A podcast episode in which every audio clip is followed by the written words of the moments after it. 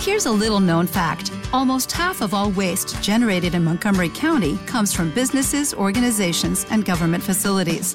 Reducing the amount of waste in your workplace will have a positive impact on our environment. It can also save you money on your disposal costs. Reducing waste and recycling at your business is easy to do and is the law in Montgomery County. Make it your business to recycle right. Learn more at montgomerycountymd.gov slash recycle right or call 311. Líder empresarial presenta Rewind. Un momento para ti. Esta es tu charla. Relájate y disfruta con nosotros. Rewind. Bienvenidos. ¿Qué tal amigos de Rewind? Estamos en un capítulo más de, de, este podcast enfocado en la cultura del vino y otras, otras bebidas también. Primero que nada, y antes de dar introducción al tema, quiero eh, dar la bienvenida a mi compañera Mari López. ¿Cómo estás? Hola, ¿cómo están todos? Qué gusto estar otra vez aquí frente al micrófono. Edgar, qué gusto otra vez verte. Como siempre. Y aquí estamos con un invitado súper especial y muy importante en la viticultura de Aguascalientes. Expertazo en este tema, ¿eh? Totalmente. Y él es el ingeniero Oscar de la Parra. Él es ingeniero químico y aparte fundador de uno de los primeros viñedos de esta segunda ola de Aguascalientes como productor de vino.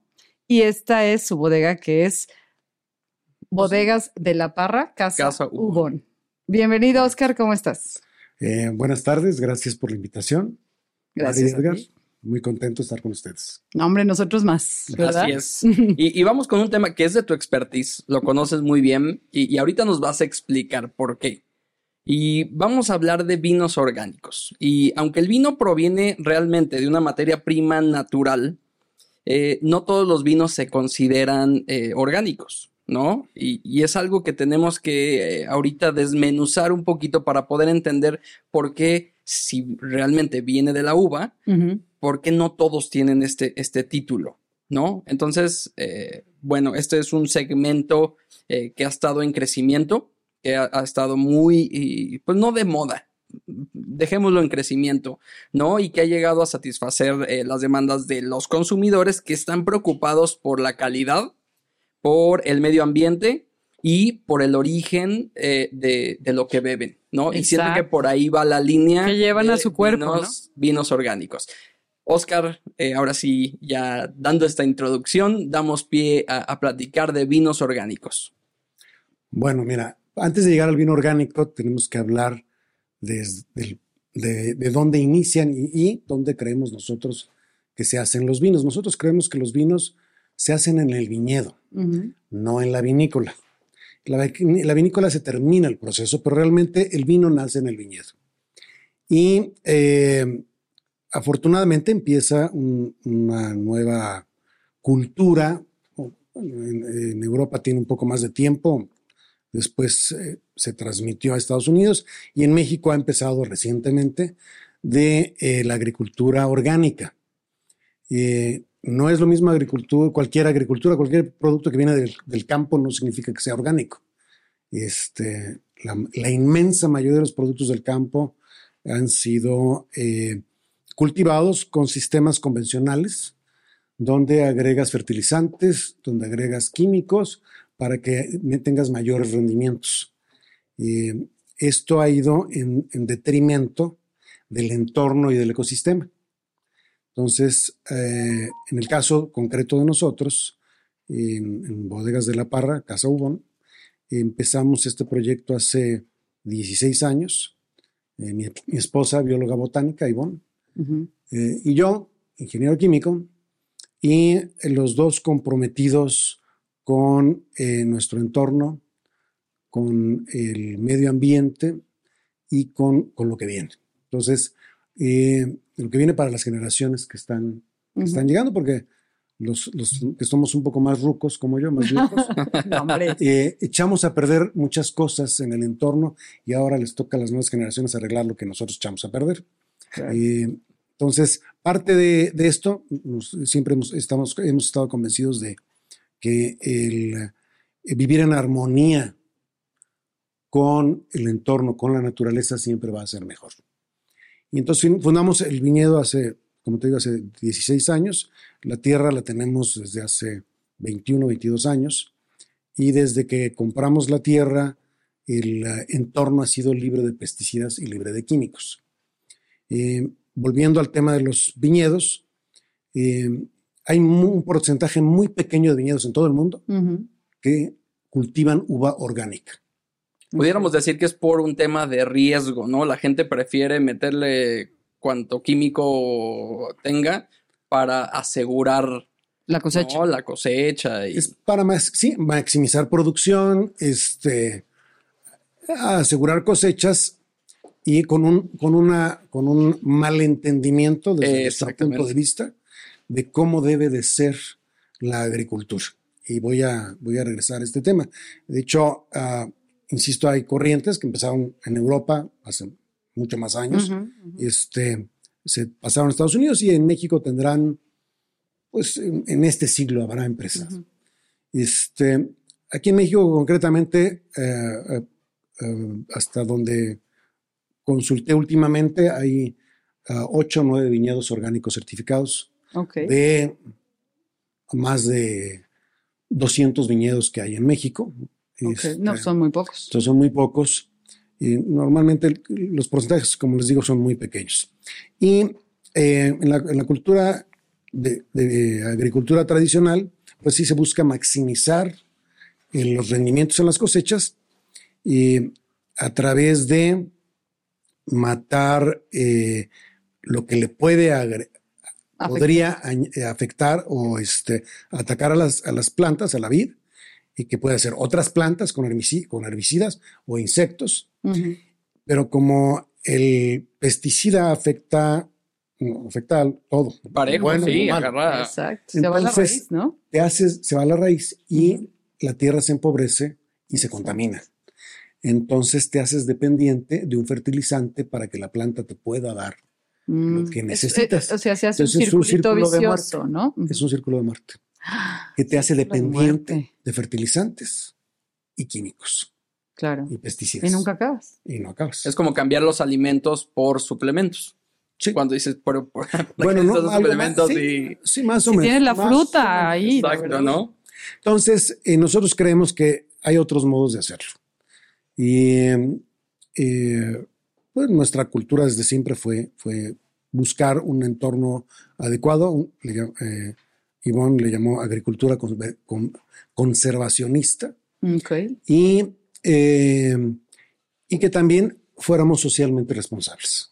Eso es importante, claro. Que la gente que trabaja ahí, la gente que, que- que cultiva la tierra, quiera la tierra Ujú. y, este, y tenga un, una- un trabajo digno, un ambiente digno y respetado. Entonces, este, pues esa ha sido la filosofía. Empezamos, como les digo, hace, hace 16 años, aunque la tierra desde hace 22 años era libre de pesticidas y químicos. Ok.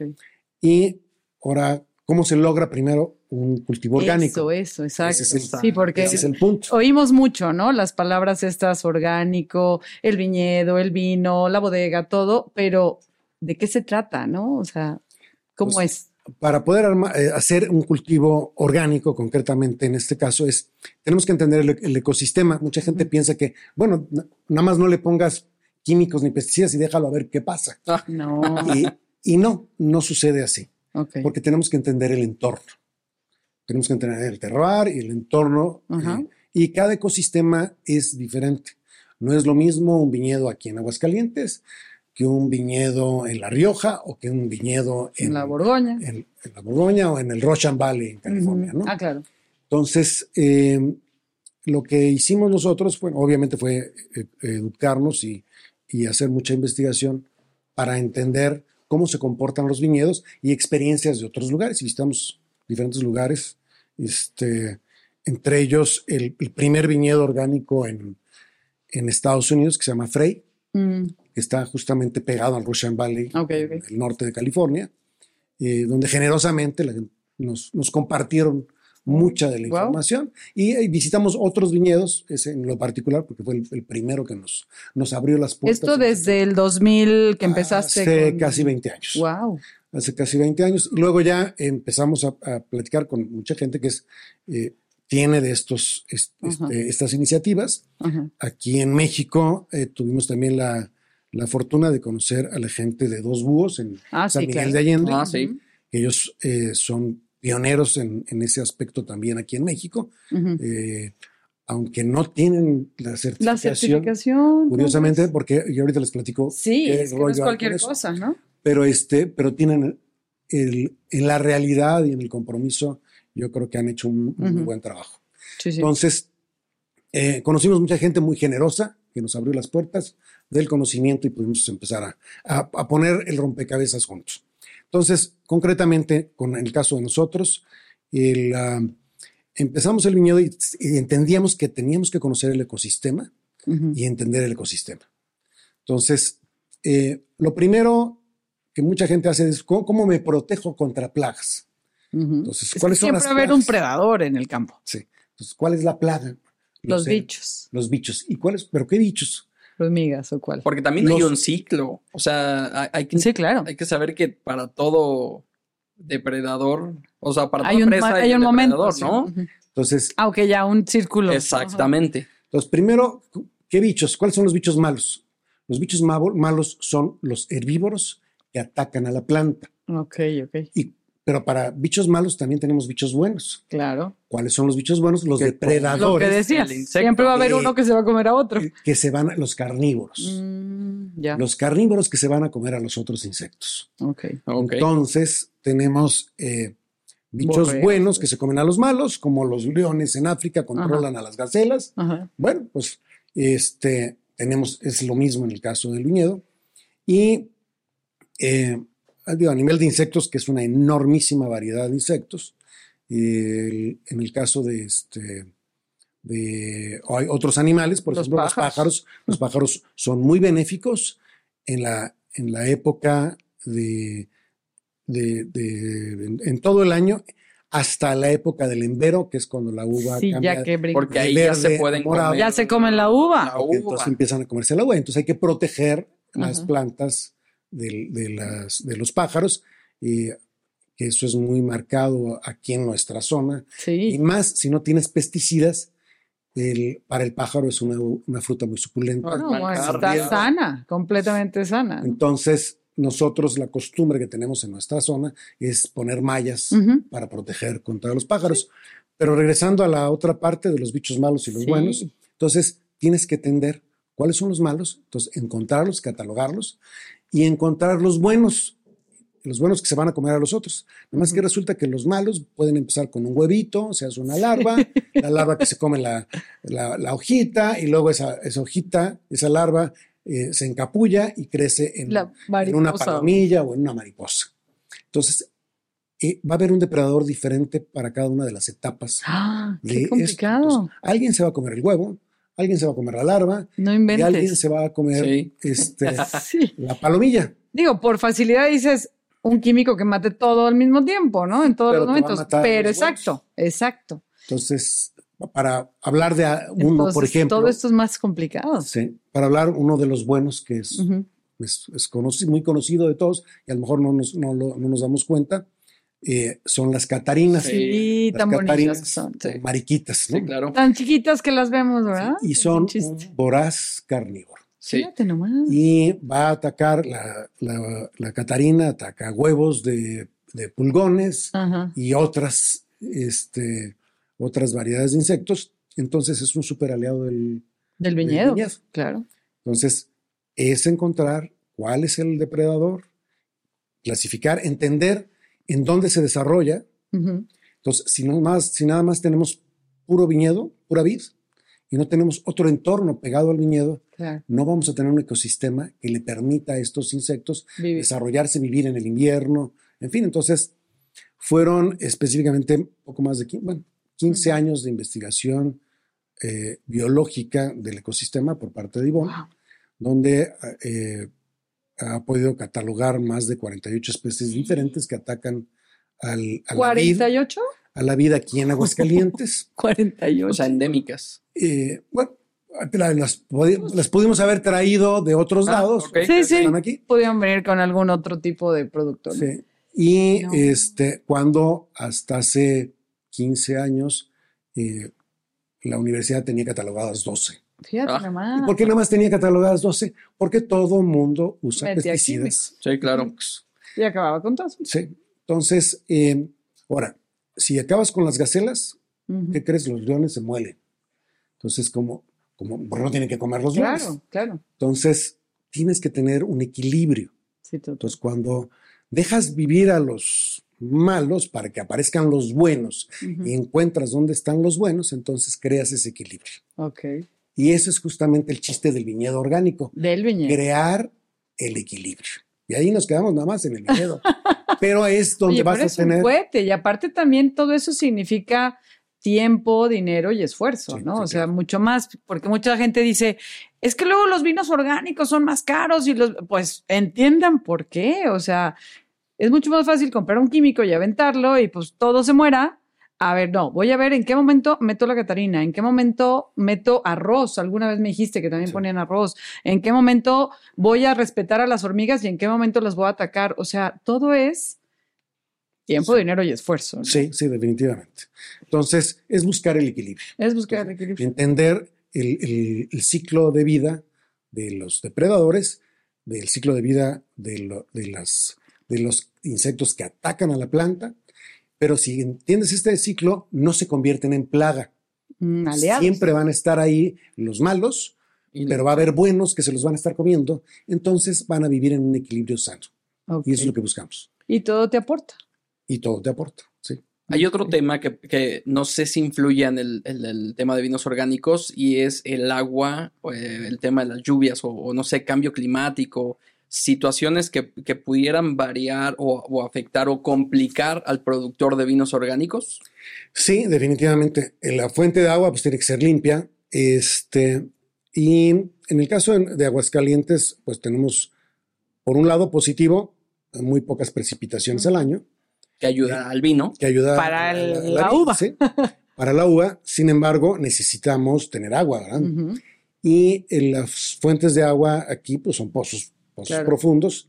Depende de la profundidad a la que, a la que saques el agua, podrías tener ciertos riesgos. Sí, pues estás simbrando el piso, ¿no? No, O, puedes bueno, llegar a tener, si es demasiado profunda, puedes estar este, levantando Mercurio. eh, metales pesados.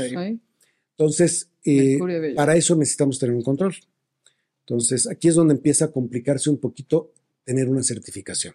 Ok. Mm, que Entonces. Tienes que Claro. tener un control y el agua, el agua que usas, pues tiene que estar libre de una serie de sustancias. Y nosotros lo que hacemos, eh, el pozo que, que usamos no es tan profundo, que eso es bueno, Ujú. y el, la- el agua no entra directo al, al viñedo, entra a un estanque vivo, Ok. eh, Sí, donde está hay padrísimo. patos, culebras, está hermoso. tortugas. Culebras, ándale, ya Sí. andábamos. ya fui, ya fui. Obviamente está hermoso el viñedo. Por cierto, está hermoso el viñedo. Entonces, es, esto ayuda a que, eh, el- el- de hecho, el estanque es el corazón del viñedo. Entonces, este estanque vivo, eh, naturalmente, por ejemplo, eh, uno, si, tú, si trajera algo, se depositaría en el, en el cieno, que no lo trae porque tenemos, tenemos que muestrar el agua del pozo Ok. cada tres meses y llevar un registro de esto. Muestramos aparte el agua del, del estanque ya lista para regar Ajá, también para asegurar que viene libre de claro. estas sustancias que no son las sustancias correctas. Pero en el, en el estanque vivo, eh, el agua se acidifica ligeramente gracias a, eh, a toda la vida que existe dentro del Ok. estanque. Entonces, desde, desde el estanque ya traes esa acidez que le vas a dar también. Bueno, la acidez en la uva no, va a No, caer. no como tal, pero, pero te ayuda. ¿Qué hace? ¿Qué para sirve? ¿Para qué sirve esa acidez? Esa acidez sirve para eh, fortalecer el sistema inmune de la planta. Ok. Entonces, que es una ligera acidez. Eh, Se protege también. Se protege también. Y eh, también no se tapan, curiosamente, no se tapan tanto los goteros. O sea, tenemos riego por goteo, ujú. no se tapan tanto. En los viñedos convencionales, que por goteo, normalmente en una- muy diluido, muy diluido, pero usan ácido sulfúrico para que no se tapen los. No, bueno, aparte Los no tenemos el problema del sarro aquí en Aguascalientes Exactamente. fuertísimo. Mm, sí. Exactamente. Entonces, este, esto previene el sarro justamente en, los, en los goteros de una forma natural, sin, También. sin agregarle nada. Entonces, eh, pero tienes que tener controles, Mm. tienes que medir. Que no sea de más o de Y- menos. Sí, entonces tienes que medir y demostrar que sí.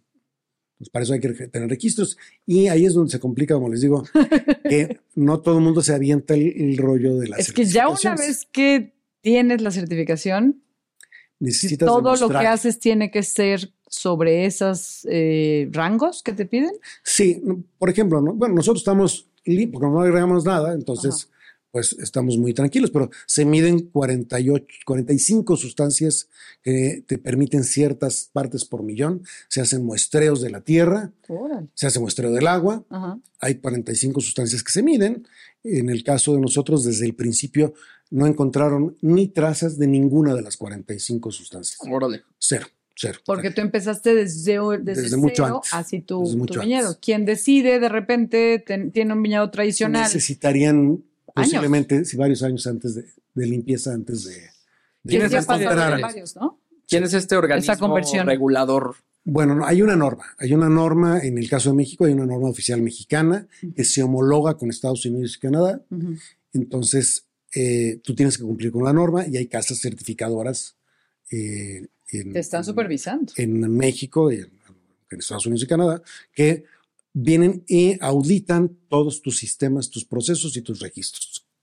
Entonces, y tienes que tener los registros a- adecuados para una serie de medidas que son, que son estrictas. Entonces, eso, este, pues lo tenemos nosotros. ah, eh, ya lo hacíamos antes de certificarnos, de hecho, nos animamos a certificarnos porque Ya eh, lo quien, nos lo, quien nos conocían porque llevábamos registros para nosotros, Ujú. Sí. naturalmente. Ujú. Claro. Entonces, quienes nos conocían nos decían, pues ya tienes todo, ¿por qué no se certifican? Entonces, pues, era nada más darle un poco más de formalidad a los registros que ya teníamos. Sí, una comprobación de De lo que ya hacías. lo que Sí. ya sí.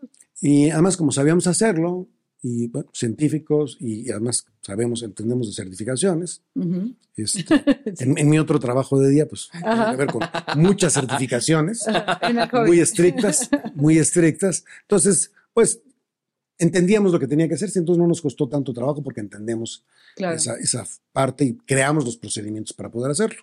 Entonces, bueno, así es como eh, es muy difícil que alguien que no tiene ese antecedente Claro. empiece de cero, entonces necesita asesores, necesita más gente que trabaje. Nosotros tenemos una asesora que es especialista en la norma eh, y internamente nosotros es- este, podemos, sabemos hacer protocolos, procedimientos y controles.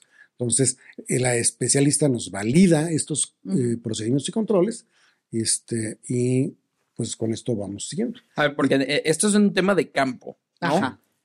También el vino orgánico está dentro de la, de la bodega. aquí- o sea, aquí- ahora sí, ya cuando pasa Exacto, bodega, es lo que, ¿no? es lo que Sí, decíamos. aquí hablamos del campo nada más y aquí tenemos uvas vino. orgánicas. Exactamente. Y aquí en México hay ocho, ocho, nueve viñedos que tienen uvas orgánicas. Ok. Entonces, hay ocho viñedos certificados con este eh, que producen su vino con uvas orgánicas. Ok.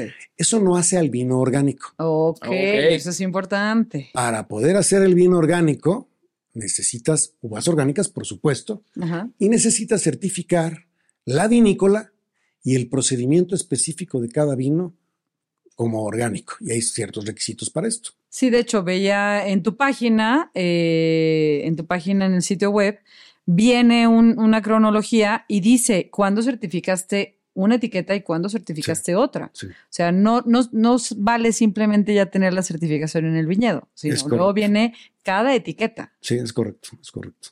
Entonces, digo, ya es, tiene su, su chiste Ajá. el poder certificar el, el viñedo eh, y pues también tiene su chiste en la parte, en la vinícola. Igualmente, en la parte de la vinícola, pues también tenemos procedimientos, protocolos, etcétera. Entonces, nos, nos recomendaba la casa certificadora que certificáramos la, viñe- la vinícola y el- el- los procesos de vino, porque veían que teníamos Ya lo que tenías, claro.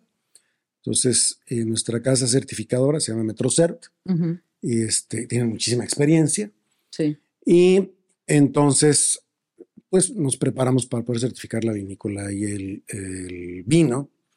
Eh, eh, en, el- en este caso, el- estos controles, eh, uno de los controles más estrictos, que es, es más difícil, es que el vino tiene que ser libre de sulfitos. No le puedes agregar sulfitos. Los sulfitos, concretamente se llama metabisulfito de potasio, Ajá. lo que se usa es, es una sustancia que se usa para conservar alimentos. Eh, y se usa mucho en, el- en la industria del vino para proteger al vino para que no se te avinagre. Claro.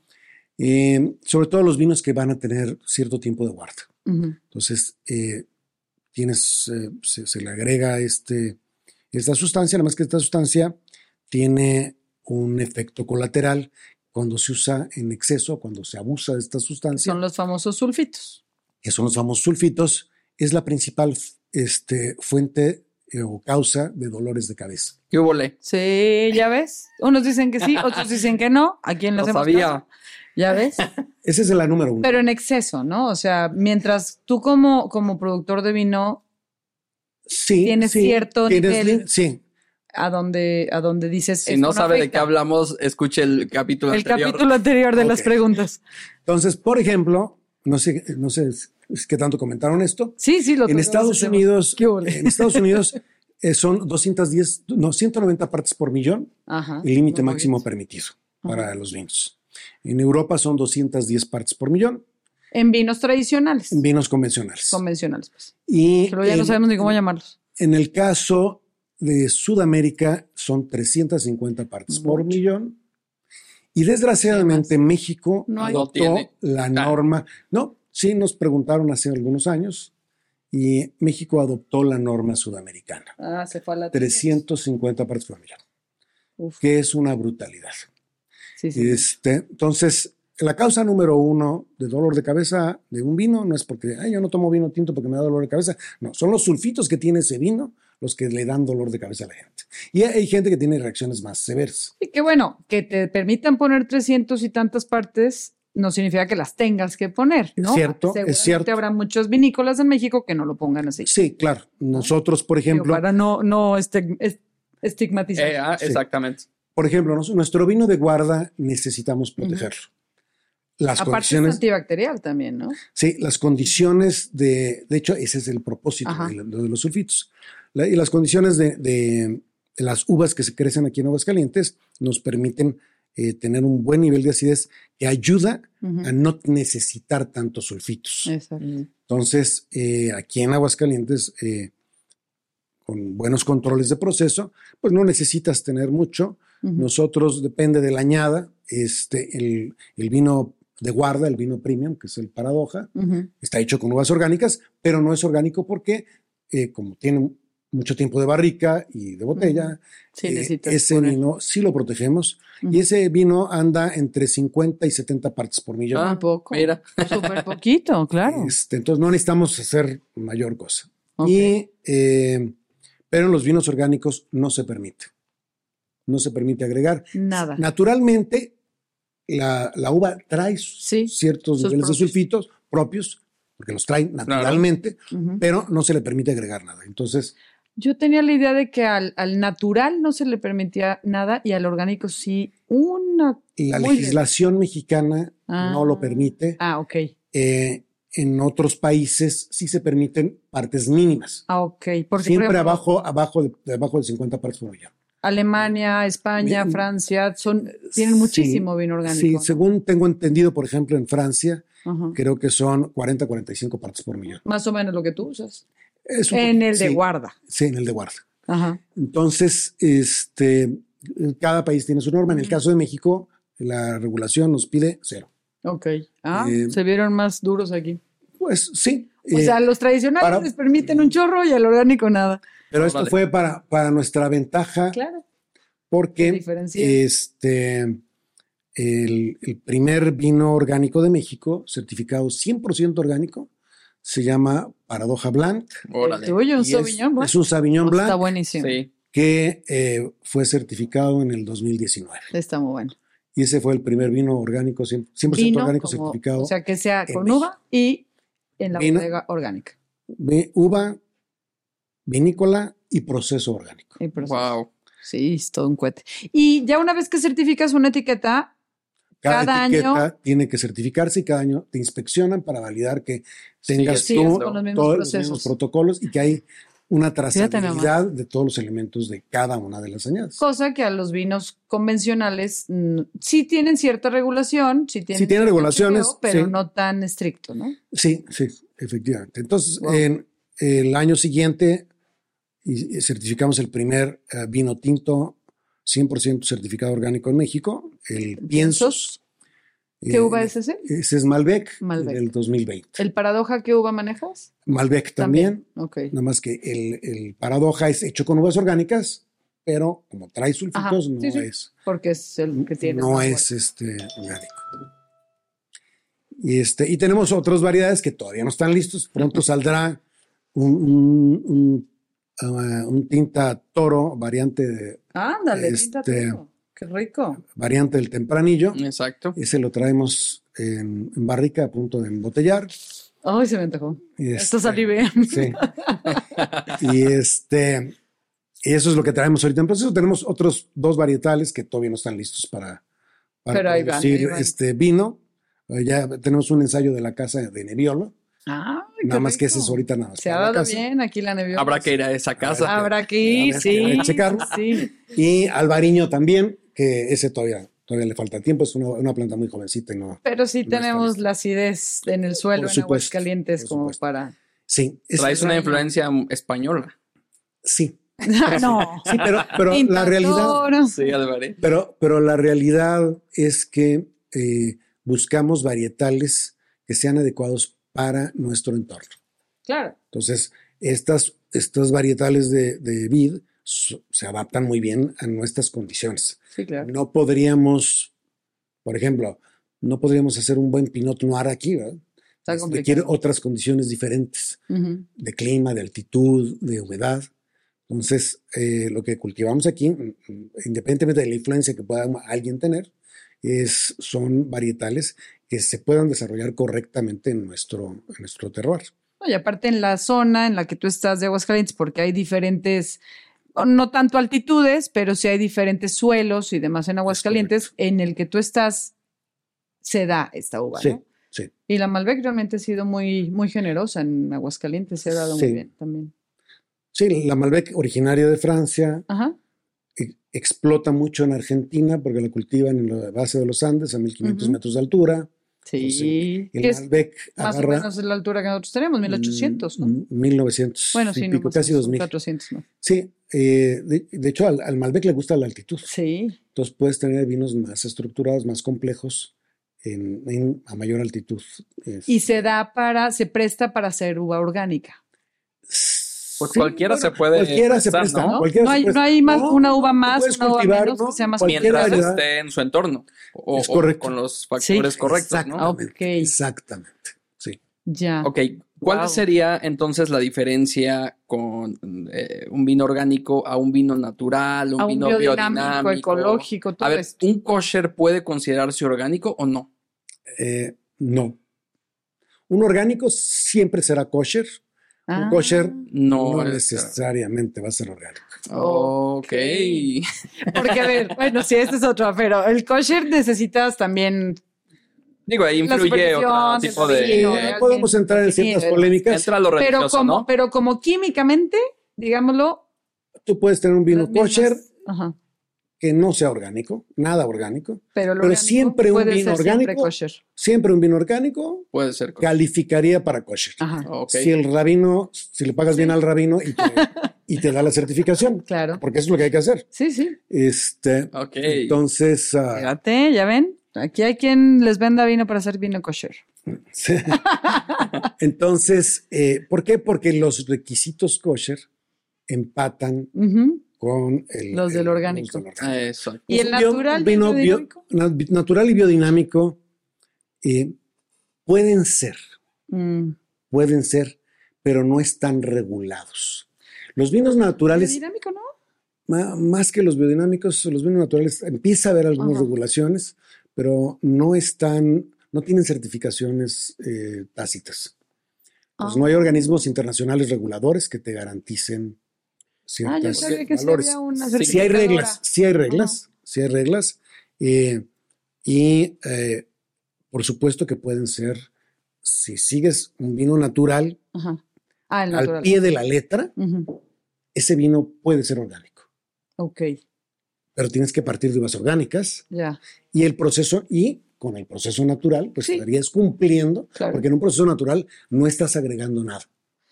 Pero el natural tenía yo entendido que era más en bodega y en vinificación que en viñedo, ¿no? Nos dicen que no se ha agregado o restado nada en el viñedo o en la bodega. Sí. Más no tiene que ser los dos juntos. Ah, así, bueno, en- es que como no está tan regulado, no el problema es eso, sí. no está tan regulado. Entonces, O sea, si- cualquiera le puede si poner tú vino usaras natural. uvas orgánicas en un proceso natural, vas a hacer un vino orgánico. Pero tienes que certificarlo. O sea, tienes que tener trazabilidad ok, ya. eh, de todos los procesos, de todas las etapas del proceso para poder certificarlo. Ok.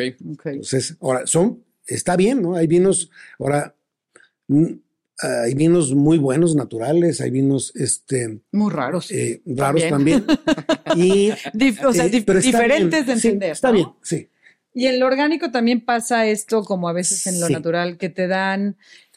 Hay vinos orgánicos que dices, no, no notaría que es la diferencia, ¿no? Entre un Sí. vino convencional y un vino orgánico. Y hay otros que sí dices, ¿qué? ¿Qué pasó aquí? Es correcto, es correcto. ¿Sí? Sí. Entonces, por ejemplo, nosotros sí recomendamos el tiempo de consumo. Mm, Eso es importante. eso.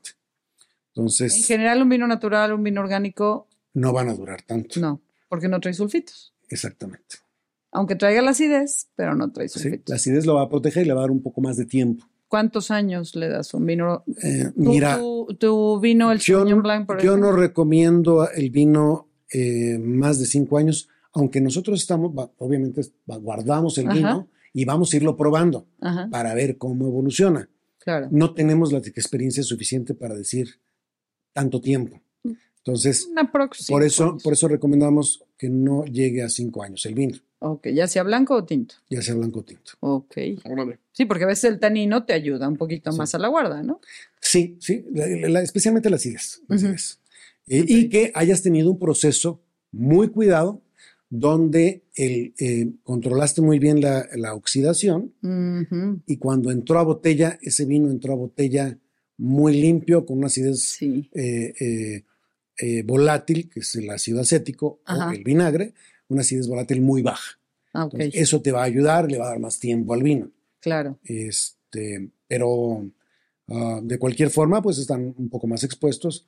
Y insisto, como nosotros no tenemos la experiencia, no me atrevería yo a, a recomendar Un que vino pasara más. más de cinco años. Ok, Ok. eso es y, un, importante. y un vino biodinámico pudiera ser eh, pues, parte orgánico, pero ya influye en otros temas un poquito más místicos, de, de más relación con la el naturaleza, ciclo lunar. de regresarles un poquito de los nutrientes. Pues o sea, el como que orgánico es, igual, Es orgánico, ¿sí? es orgánico. Mira, Bueno, pero en lo orgánico tú no usas el cuerno este. Mira, no, no ¿Qué? avanzamos bajo la lluvia ni en luna nueva, pero, Ay, pero, pero hay, bonito. pero hay un efecto científico, claro, no esotérico, donde la luna Claro. nueva y la luna llena influyen en cómo se mueve la savia dentro de la planta. Bueno, eso es en todo el mundo, bueno, en, todo todo, el el ser humano. así como influye Hay en más las partos en mareas. luna llena. Exactamente. Entonces, por ejemplo, el- la mejor fecha para podar la planta, cuando vamos a podar los sarmientos,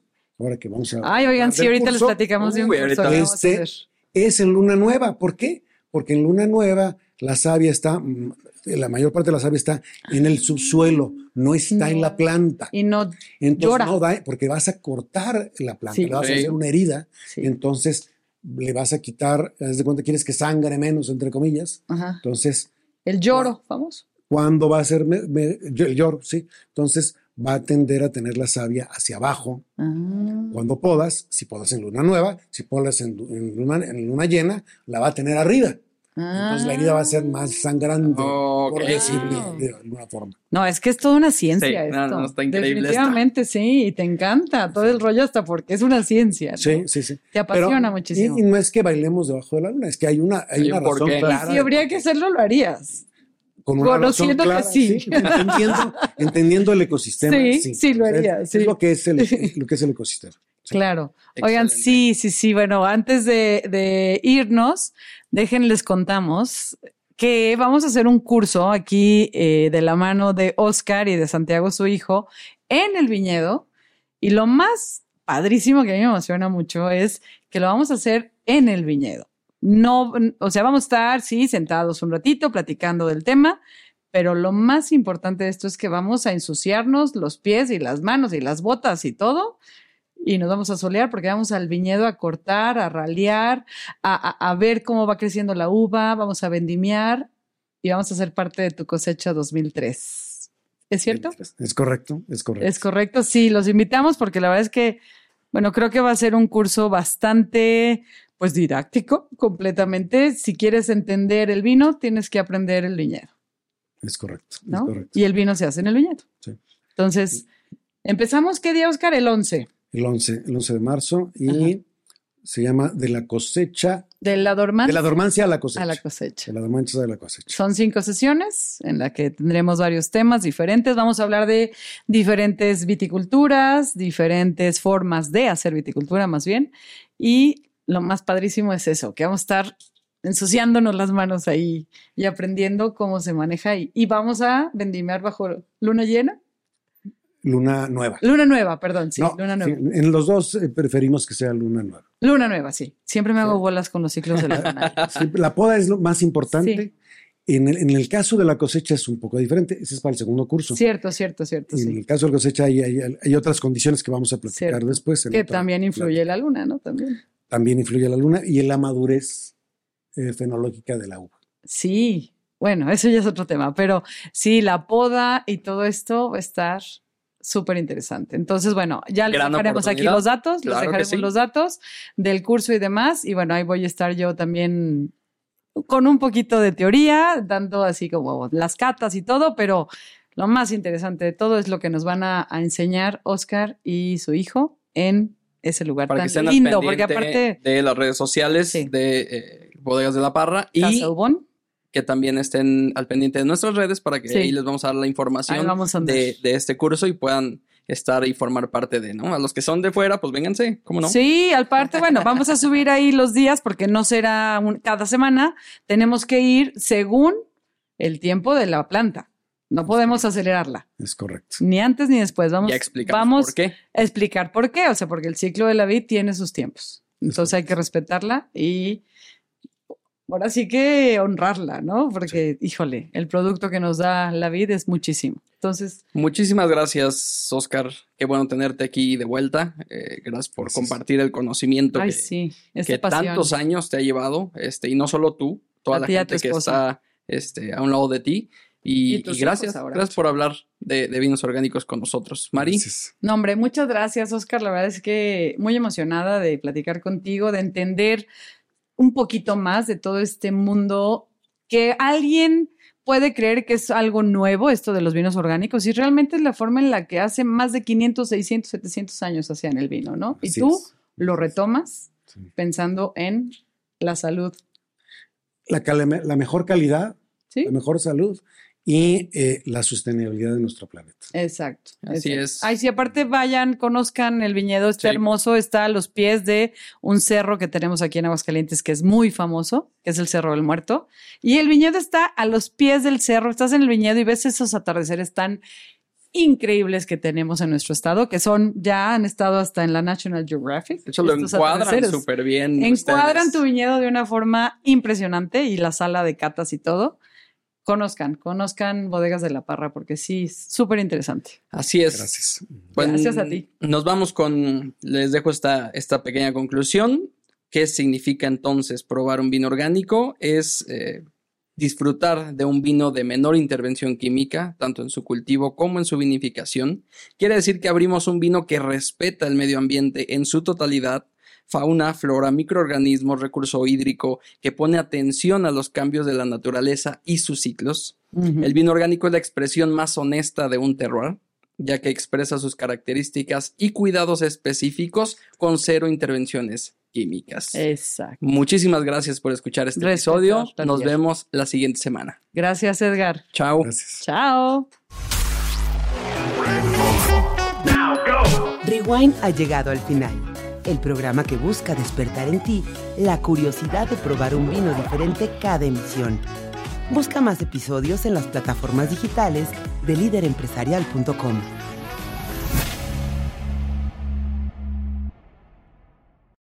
Dale más potencia a tu primavera con The Home Depot. Obtén una potencia similar a la de la gasolina para podar, recortar y soplar con el sistema OnePlus de 18 voltios de Ryobi desde solo 89 dólares. Potencia para podar un tercio de un acre con una carga. Potencia para recortar el césped que dura hasta dos horas. Y fuerza de soplado de 110 millas por hora. Todo con una batería intercambiable. Llévate el sistema inalámbrico OnePlus de 18 voltios de Ryobi. Solo en The Home Depot. Haces más. Logras más.